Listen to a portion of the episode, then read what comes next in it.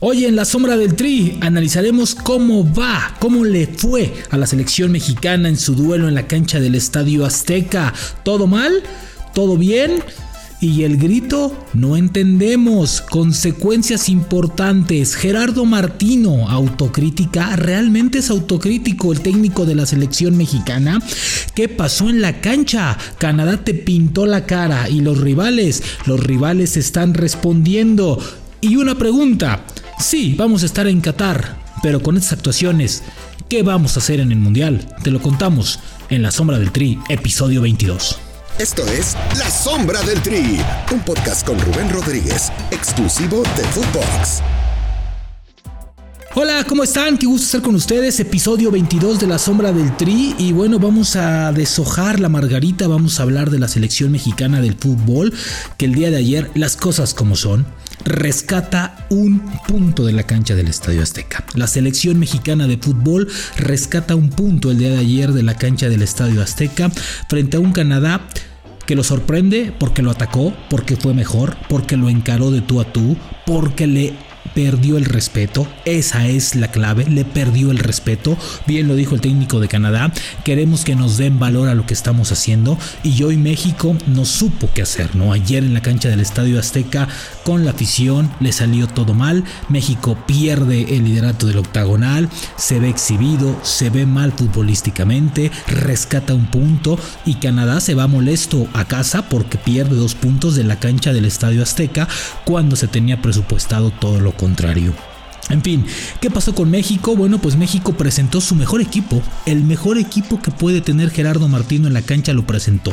Con Ochoa en la cancha, con Araujo en la central, acompañado por Montes, con Gallardo y Jorge Sánchez por los costados. El mejor mediocampo que pensábamos que podía tener México lo tuvo, que fue con, con, con Herrera, con Edson Álvarez y con Guardado. El tridente arriba que todo mundo soñamos y que todo mundo pensamos que puede dar goles, con Raúl Jiménez en punta, el Chucky Lozano y Corona. Bueno, pues este tridente sirvió para dos cosas porque no funcionó en absoluto, porque el medio campo no generó en absoluto y porque abajo hubo más desaguisados que otra cosa. Entonces, creo que México se ve exhibido, no juega nada, no juega nada. La cancha del Estadio Azteca les está pesando muchísimo. Y ojo, eh, que este factor de la altura parece que le está jugando mucho más en contra a México al mismo rivales, ¿eh? porque Canadá ayer parecía que estaba en casa. Canadá estaba en su jardín echándose una buena carne asada, no un buen asado, y ellos jugaron lo que tenía que ver. Y eso que Canadá no vino completo, ¿eh? le faltó su delantero titular, Larín, y no vino también por ahí otro jugador, Hutchinson, que también juega muy bien al fútbol en el medio campo. Entonces Canadá ayer le pinta la cara a México, fue mejor equipo, y eso lo hace sumar un punto que le sabe a poco cómo se dio el partido. Y de ahí, bueno, pues vamos a ver qué pasó con México en la cancha. Me parece que México el meollo del asunto fue que no tuvo control del balón, no generó en absoluto. Guardado y Herrera estaban cansados, físicamente no estaban al 100%, no les dio para generar una jugada de gol, no les dio para eh, meter esos trazos largos que, y, esas, y esos juegos de conjunto que, acostumbraban el fútbol mexicano hace unos meses. Es cierto, también Martino está atravesando una crisis importante, una crisis de resultado, una crisis de fundamento importante. Y bueno, a eso súmenle la autocrítica que vamos a escuchar más adelante, que me parece increíble. Pero bueno, México pierde el partido en el medio campo, nunca supo encontrar la solución para la velocidad de Canadá, nunca supo encontrarse en el campo, no pudo generar, todo era individualidades, ¿eh? algunos por ahí colapsos, 15 minutos de, de, de algunas entronques por ahí que se dieron con algunos jugadores y listo. La llave de esta selección siempre fue Lozano, recargar la pelota por su banda y hasta donde llegara el Chucky. Así cayó el gol, así fueron las jugadas de México. El mejor hombre de México fue Guillermo Ochoa, que sacó 3 de gol. Ojo, tenías un antecedente en la Copa Oro. Canadá ya te había jugado así. Canadá te retó en la Copa Oro. Le entró a los golpes contigo. Te quiso, se quiso enfrentar contigo. Se quiso agarrar a chingadazos contigo. Y no pudiste. México no pudo contra Canadá, que hoy hay que decirlo, es mucho mejor juego de conjunto, es mucho mejor equipo sólido y es mucho mejor y está jugando mucho mejor. Para mí en estos momentos el mejor fútbol en conjunto lo tiene Canadá. Y bueno, de ahí, ¿qué pasó? Bueno, pues vamos a escuchar qué les parece las palabras de Gerardo Martino y sí quiero que pongan atención a lo que dice. Porque me queda claro una cosa, que puedes perder, puedes perder un partido como lo puedes ganar lo puedes empatar, no todo el mundo lo sabemos. Hay formas y maneras y siempre hay riesgo de perderlo.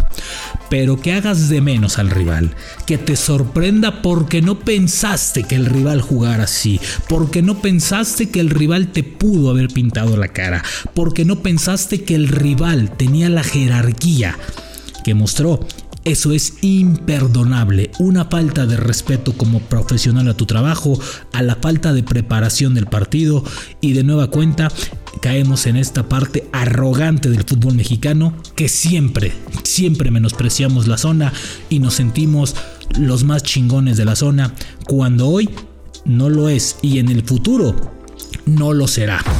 Hoy Estados Unidos y, Canadá tienen un proyecto mucho más ambicioso, mucho más de crecimiento que tú. Vamos a escuchar las palabras de Gerardo Martino donde destaca esto y, regresamos aquí a la sombra del tren.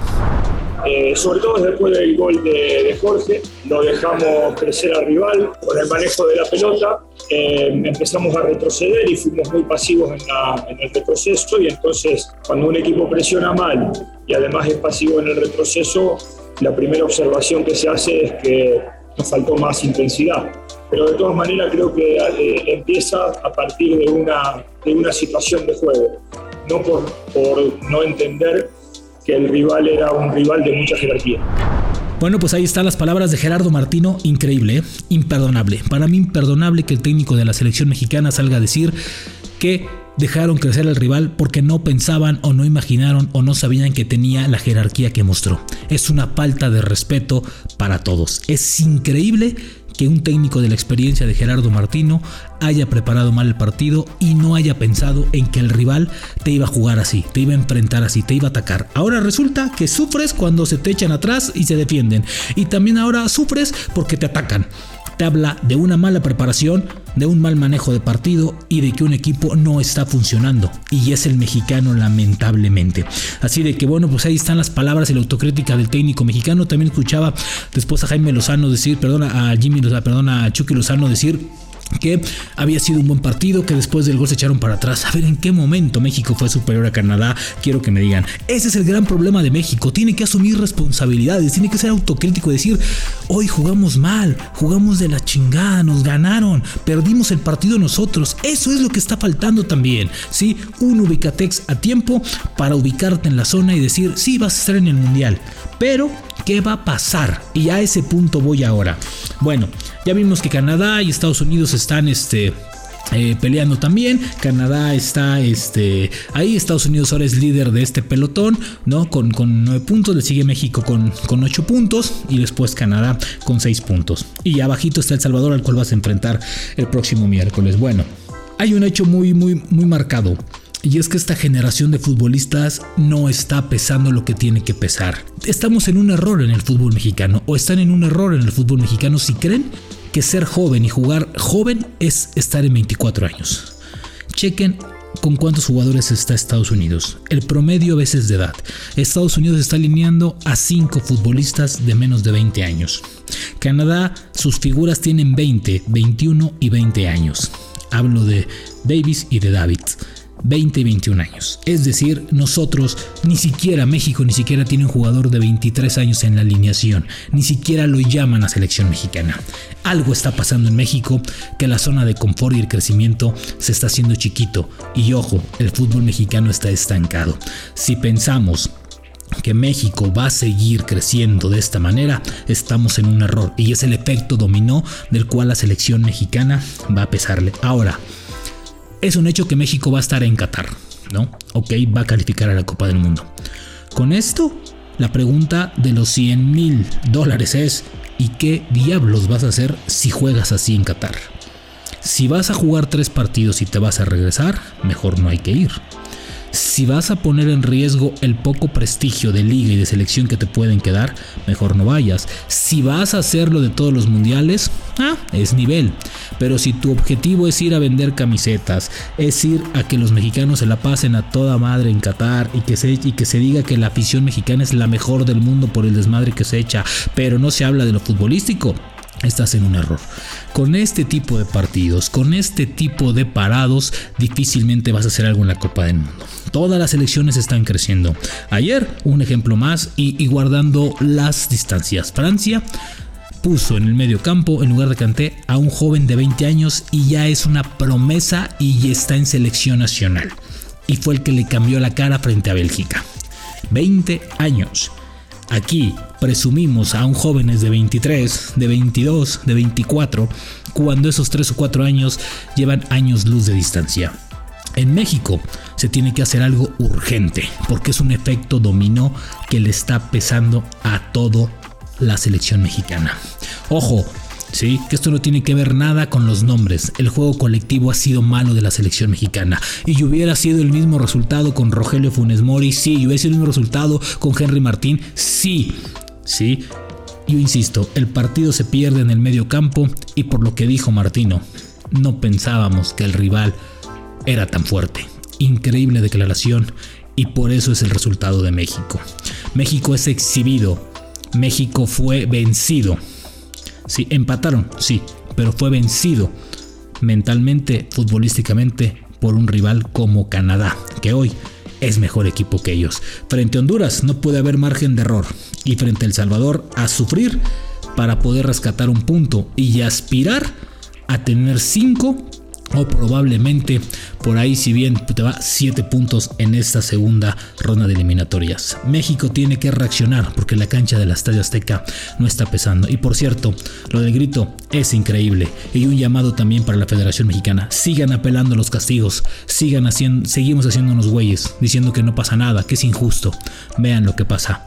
Una muestra más de que la afición no le está llegando el mensaje y que le importa un bledo lo que le digan. Ellos se van a seguir manifestando y faltando el respeto a quien se les ponga enfrente. La sombra del tri, episodio 22. Nos vemos en los próximos días. La sombra del tri con Rubén Rodríguez, podcast exclusivo de Footbox.